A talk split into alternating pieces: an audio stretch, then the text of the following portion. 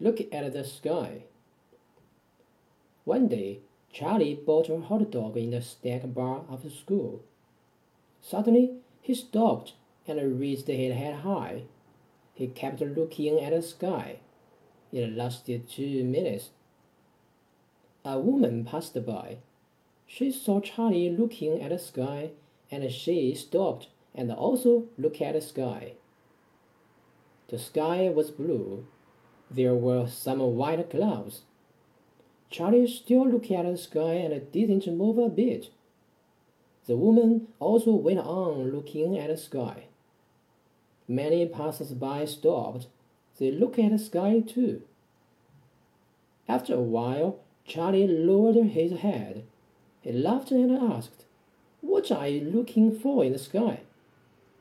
The woman said, Why are you looking at the sky? I didn't look at the sky. Charley pointed his nose. My nose was bleeding.